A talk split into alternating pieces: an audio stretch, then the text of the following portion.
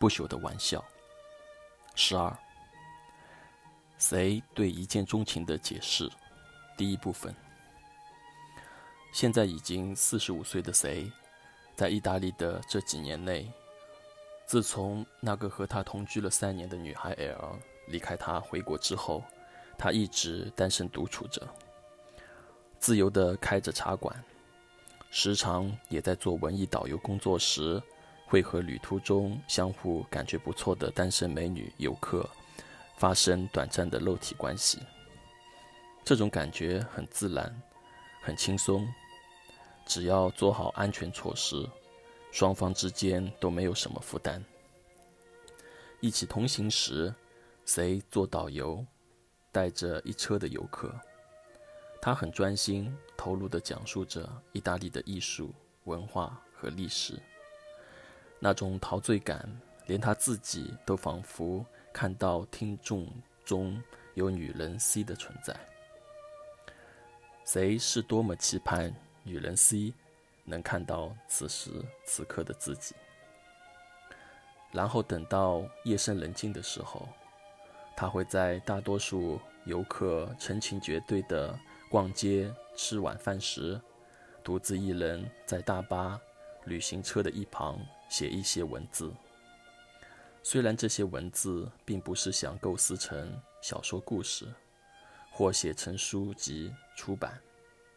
只是一些零碎的想法，或对 C 日夜想念的自言自语，但往往会有一些不怎么合群的年轻女人，在此刻想和他单独交流。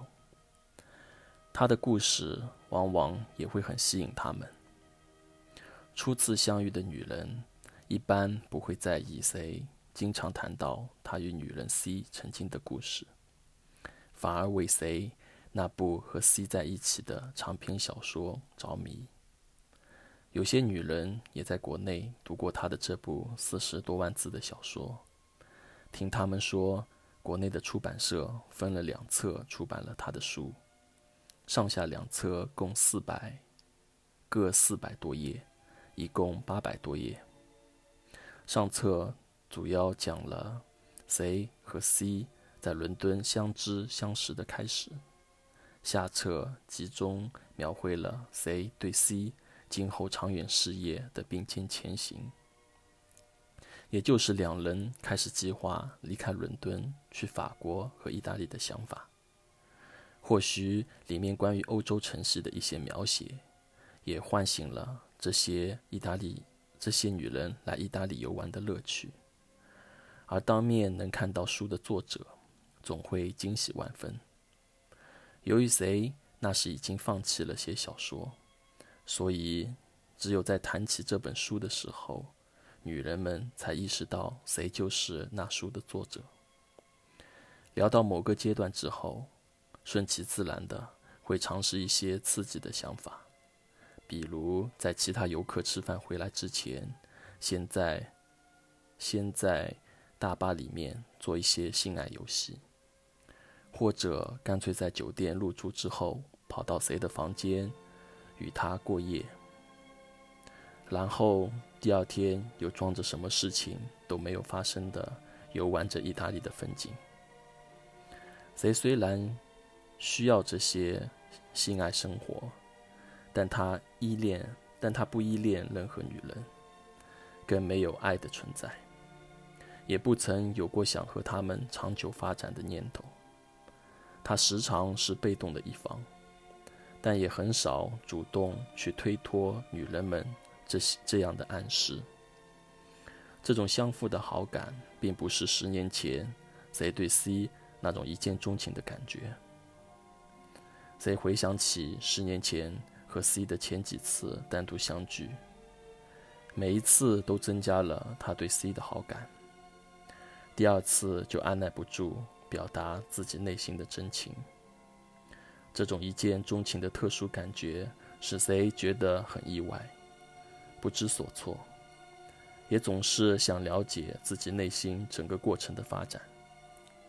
可以明确的是，他当时就想和 C 有一个更深刻、更长远的发展，是恋人般的关系，而不是短暂的邂逅或调情或发生肉体的单纯男女关系。他反而会被 C 如果对这些本不存在的念头误解，而采取刻意回避它，而感到担心。